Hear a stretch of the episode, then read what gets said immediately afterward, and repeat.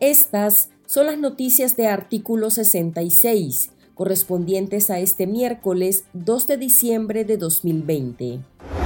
Tras haber interpuesto su renuncia irrevocable como jefe de bancada del PLC, Maximino Rodríguez no descarta la posibilidad que la facción de la diputada María Aide Osuna le pase factura y lo despoje de su condición de parlamentario en la Asamblea Nacional.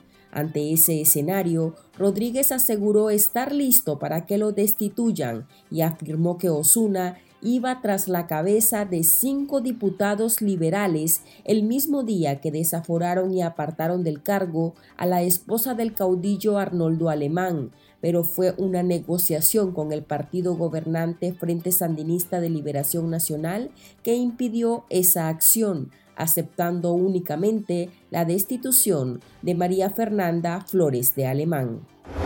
Campesinos de la comunidad del Fajardo en Río San Juan denunciaron que están siendo perseguidos por tropas combinadas del ejército de Nicaragua y de la Policía Nacional, por lo cual se han visto obligados a huir de sus casas. Según los afectados, los operadores del régimen hasta andan con una lista de productores a los que buscan para desaparecerlos y coincidentemente esa lista la conforman miembros del movimiento anticanal, que además participaron en las protestas contra la dictadura. Para dar con su paradero, afirmaron que emplean el método de la intimidación a los pobladores de la localidad para que den pistas del sitio en el que se encuentran los opositores, sin dar ninguna explicación de la urgencia por ubicarlos.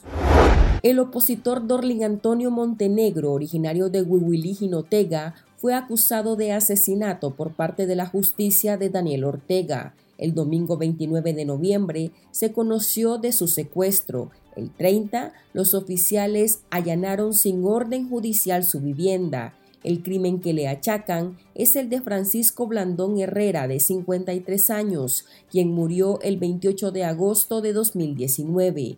Blandón Herrera era esposo de una de las tías del señalado de nombre Telma del Rosario Montenegro Centeno pese a que los familiares de Francisco han denunciado que los responsables del crimen fueron paramilitares de la dictadura orteguista y que el crimen fue cometido hace más de 14 meses, la policía presenta como supuesta prueba una pistola con la que Montenegro, dicen, cometió el asesinato.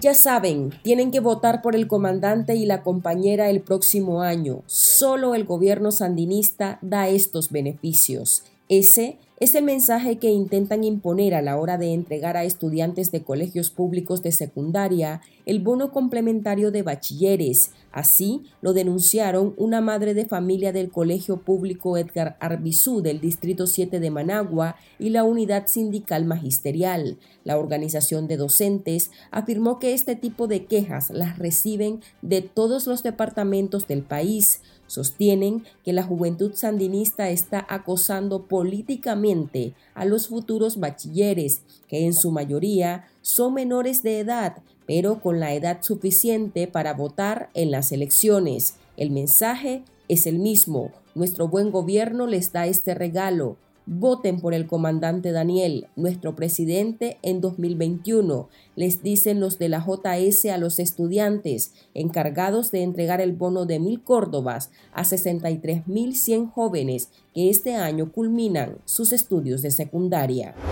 El régimen se recetará fin de semana largo. La vocera Rosario Murillo anunció que el Estado saldrá el viernes 4 de diciembre de trabajar y volverá hasta el miércoles 9 para disfrutar de las celebraciones marianas de las luces de la pólvora, explicó emocionada la vicedictadora. El Código del Trabajo establece como feriado solo el Día de la Inmaculada Concepción, pero la dictadura se empeña en aprovechar estas fechas para dar festivo el 7 de diciembre e instar a la población a divertirse y hacer turismo en el país, motivándolos a visitar los 50 altares que instalan en Managua, derrochando millones de las instituciones de gobierno.